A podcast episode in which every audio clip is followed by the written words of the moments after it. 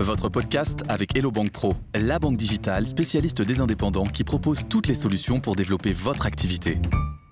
Vous écoutez le podcast des auto-entrepreneurs. Épisode 3. Comment trouver des clients Bienvenue dans le podcast des auto-entrepreneurs proposé par BFM Business. Je m'appelle Ludovic Bado, passionné d'entrepreneuriat, j'ai monté ma première entreprise à 15 ans. Je réponds aux questions des auto-entrepreneurs sur BFM Business depuis deux ans et j'ai été porte-parole de la Fédération des auto-entrepreneurs pendant toute la période de la crise sanitaire. Bref, j'adore l'auto-entrepreneuriat et si je présente ce podcast, c'est pour vous aider à vous lancer et à développer votre activité. Comment trouver des clients? Voilà une question fondamentale.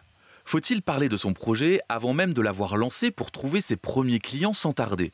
Faut-il tout de suite investir dans sa communication Logo, site internet, carte de visite, dès le début pour être vu? Faut-il faire de la publicité en ligne et être présent sur les réseaux sociaux? Beaucoup de questions. Et pour cause, trouver des clients est l'enjeu numéro un lorsqu'on lance sa boîte. Tous les entrepreneurs sont confrontés à ce même challenge. La bonne nouvelle, c'est que beaucoup le relèvent et réussissent à développer leur activité. C'est le cas d'Elodie Puy-Barreau. Elodie était salariée d'une grande entreprise. Durant la crise Covid, elle décide de démissionner pour lancer une auto-entreprise de support administratif pour les entreprises. J'ai nommé Hello Assist. Bonjour Ludovic, je suis assistante externalisée, donc c'est comme une assistante qu'on peut trouver dans les bureaux, sauf que moi je suis en extérieur. Je suis là en fait pour faciliter le quotidien des chefs d'entreprise et notamment en gestion commerciale et en communication digitale. Ça fera deux ans dans deux semaines, bientôt la deuxième bougie. Les idées reçues en matière de communication sont nombreuses. Première idée reçue, ne pas parler de son idée avant d'avoir lancé son entreprise au risque de se la faire voler.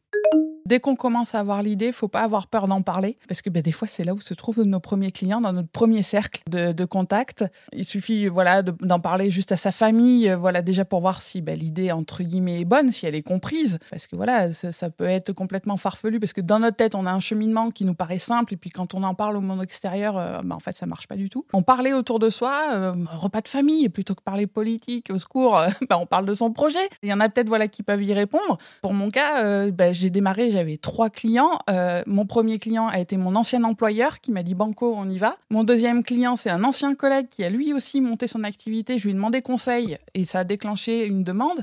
Et un cousin qui est artisan, voilà, euh, quand je lui ai demandé, parce que lui aussi avait une assistante, ça, ça a lancé le projet. Parlez-en autour de vous, car le plus dur n'est pas d'avoir l'idée, mais de la mettre en œuvre. En parler autour de soi, avant même d'avoir commencé, c'est le meilleur moyen de débuter avec un ou plusieurs clients. Démarrer avec un premier client, c'est fondamental. C'est un gros booster au niveau moral. On se lance, on se dit ça y est, j'en ai signé un, et enfin après ça coule tout seul parce que c'est toujours le premier, le premier clic, le premier envoi de devis, etc. Le premier qui déclenche tout le reste. Pour trouver des clients, il faut être crédible. Autrement dit, renvoyer une image sérieuse, se présenter sous son meilleur jour. Le logo et le site internet servent à ça. Un logo esthétique et un site simple mais professionnel sont une vitrine essentielle. Pour autant, attention à faire les choses par étapes. Au début, inutile de trop investir et d'y passer trop de temps. Quand on se lance, on pense tout de suite, oui, en effet, à la vitrine virtuelle avec son logo, son site web, etc. Je dirais qu'en fait, euh, tout dépend dans quoi on se lance. On prend l'exemple de quelqu'un qui veut se lancer en tant que jardinier. S'il n'a pas son logo et son site web au départ, c'est pas grave. Lui, déjà, il va commencer à prospecter euh, sur sa commune, sur les communes alentours. Enfin, il n'a pas besoin d'être visible euh, forcément sur Internet. Ça peut venir dans un second temps. Par contre, quelqu'un euh, comme moi, par exemple, qui interagit sur toute la France, là, par contre, si je veux euh, toucher quelqu'un qui est à Rouen ou à Marseille, à un moment ou à un autre, il faudra que je me fasse voir sur la toile. Il faudra y passer du temps. Je suis quelqu'un d'assez perfectionniste, donc euh, j'ai mis un peu de temps, moi, à le monter, etc. Mais c'est pareil, c'est des choses qui doivent se préparer en amont si vraiment on veut que ce soit prêt le jour J où on démarre, c'est des choses qui se réfléchissent avant et où on peut se faire accompagner. Entreprendre, c'est être débrouillard, faire beaucoup avec peu et c'est particulièrement vrai au début. L'erreur courante consiste à investir trop de temps et d'argent dans la création du logo et du site internet, comme s'il devait être parfait avant de se lancer. Certains vont même jusqu'à repousser constamment leur lancement, convaincus que leur vitrine doit être irréprochable avant de commencer à chercher des clients. Pourtant, c'est en se confrontant concrètement au marché que l'on améliore progressivement son offre, son site web. Bref, au début, faites simple, efficace, dépensez le moins d'argent possible et confrontez-vous à la réalité du marché le plus rapidement possible on veut toujours bien faire, on veut toujours montrer de tout ce qu'on est capable de faire. C'est à double tranchant en fait. Soit, euh, ben, oui, ça va être carré dès le départ, etc. C'est posé. Et pour quelqu'un de perfectionniste, ça va d'un côté le rassurer. De l'autre, il peut perdre un temps et une énergie monstrueuse à mettre tout ça en place, alors que juste en faisant déjà une offre, on va dire, globale et rentrer plus tard dans le détail, ça peut se faire par, la suite. De toute façon, il n'y a que le marché qui va dire si oui ou non on s'est trompé ou pas. Faut pas avoir peur de rater une marche, quoi. C'est pas grave.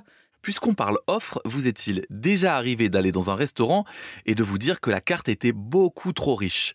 Vos futurs clients n'ont pas beaucoup de temps, ils sont probablement très sollicités. Ils veulent comprendre rapidement ce que vous pouvez leur apporter. Sur votre site, votre offre doit être comprise tout de suite. Quand on lance son auto-entreprise ou n'importe quel type d'entreprise, on veut pas se fermer des portes. On a toujours peur de se dire, mais si je montre pas ça, ben, c'est peut-être un client potentiel que je perds. Au départ, voilà, on a envie de montrer tout ce qu'on sait faire. euh, Peut-être aussi pour se cacher derrière tout ça et se dire, bon, ben, peut-être en montrant tout, euh, je ne montre pas mes spécialités, mais au contraire, vaut mieux mettre en avant ses spécialités et être sûr de partir sur quelque chose qu'on sait faire, quitte à développer le reste plus tard. Pour trouver des clients, rien de tel que le réseau. La présence sur les réseaux sociaux est indispensable. Pour les activités qui s'adressent aux clients professionnels, LinkedIn s'impose comme le réseau social où il faut être vu. Mais attention, il ne suffit pas d'avoir un profil. Il faut publier très régulièrement, afficher son expertise, revendiquer son style, et ce n'est pas toujours évident au début. Moi, je suis complètement dans le syndrome de l'imposteur. la, main qui tremble sur la souris, est-ce que je clique, je clique pas Est-ce qu'on va pas me dire, mais pour qui tu te prends euh, d'envoyer ça? LinkedIn, c'est enfin, c'est un, réseau aujourd'hui formidable, surtout quand on travaille en B2B. Il faut savoir que LinkedIn, aujourd'hui, c'est 25 millions d'utilisateurs en France. Ça ouvre un potentiel euh, de, clients, mais même de contacts avec qui après on peut faire des partenariats. Faut savoir se montrer, faut pas avoir peur de parler de ce qu'on fait, faut pas avoir peur de parler de soi, etc. Euh, et puis de se dire, mais si je me lance, il y en a d'autres qui l'ont fait, il n'y a pas de raison que moi j'y arrive pas et j'ai pas honte de ce que je fais. J'essaye de me tenir à un rythme euh, parce que ben, faut savoir que LinkedIn, hein, il aime bien ceux qui se montrent et qui font régulièrement. Si vous publiez euh, un post une fois tous les trois ou quatre mois, euh, LinkedIn vous oublie vite et euh, ben, vos contacts aussi.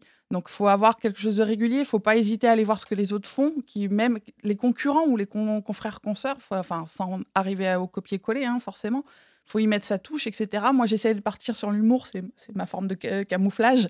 Mais, euh, mais voilà, faut, faut le faire régulièrement pour pas que les gens vous oublient, entre guillemets. Autre levier pour trouver des clients, les recommandations. Vos clients sont vos meilleurs ambassadeurs. Pensez à créer une fiche Google My Business. C'est gratuit et très pratique. Les clients y partagent leur avis, avis qui sont visibles sur Google. Autre façon de valoriser les recommandations, les études de cas. Plus développé qu'un simple avis, l'étude de cas détaille la problématique initiale du client, la solution apportée et le niveau de satisfaction finale sous forme d'interview écrite ou vidéo avec le client. Ensuite, l'étude de cas peut être publiée sur votre site internet et relayée sur vos réseaux sociaux. La réputation d'une entreprise se construit sur la satisfaction des clients, d'où l'importance des recommandations et des études de cas. Ce n'est pas un secret, les auto-entrepreneurs sont souvent isolés. Cet isolement, en plus d'avoir des conséquences psychologiques avérées, nuit gravement au business. Puisque trouver des clients nécessite d'être vu, il faut agir contre l'isolement en intégrant des réseaux dans son secteur d'activité. Vous serez sans doute étonné de découvrir que chaque activité a une ou plusieurs associations pour la représenter. Ces associations jouent un rôle clé contre l'isolement et permettent de gagner en visibilité. Par exemple, Elodie a rejoint la Fédération française des métiers de l'artisanat et du secrétariat et ça l'a beaucoup aidé.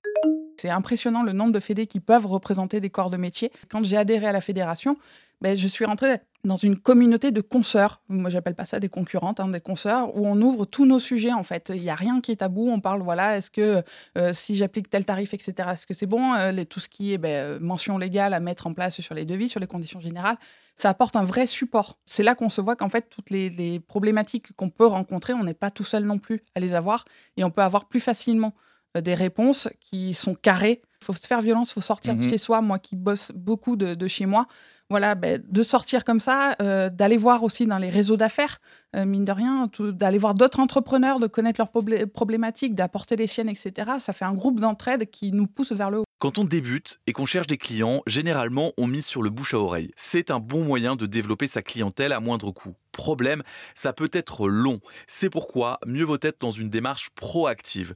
Parler de son activité au plus grand nombre, soigner son image, publier sur les réseaux sociaux, soigner ses recommandations, intégrer des réseaux. C'est ce que nous venons de voir. Mais il est possible d'aller encore plus loin en allant véritablement chercher ses clients. Si les clients se font rares, il faut être encore plus proactif. La prospection par mail et par téléphone peuvent être un bon moyen. La publicité en ligne aussi. Travailler son référencement sur Google. Autant de leviers qui peuvent être remarquablement efficaces. il faut toujours de toute façon prospecter. Euh, même si on a son planning qui est plein, il faut toujours y aller parce que du jour au lendemain, enfin, avec un, certain délai, mais une mission peut s'arrêter et c'est pas à ce moment-là qu'il faut commencer à prospecter. Ça sera trop tard pour combler ce chiffre d'affaires qui est manquant. Donc, il faut toujours voilà, garder un petit filet comme ça. Il ne faut pas hésiter à se former. Par exemple, ben, l'année dernière, en 2022, il y a la Chambre des métiers de l'artisanat qui avait lancé une opération L'indispensable du numérique, dédiée surtout aux artisans, qui abordait plusieurs sujets, dont par exemple euh, comment communiquer en local et être visible. Donc il est toujours intéressant de toute façon d'aller voir tout ça. Alors il y a une multitude de webinaires euh, de, de, disponibles, etc., ou même dans les réseaux d'affaires, pour justement continuer à se former là-dessus. Rien que d'aller dans le réseau d'affaires, c'est une forme de prospection. Merci beaucoup Elodie, merci pour ton partage d'expérience qui servira, je pense, à beaucoup d'auditeurs. Elodie dont je rappelle le site internet helloassist.fr. Trouver des clients fait partie du métier d'entrepreneur. Au début ça peut sembler compliqué, pour autant ça fait partie du job, un job qu'il ne faut surtout pas négliger pour se développer.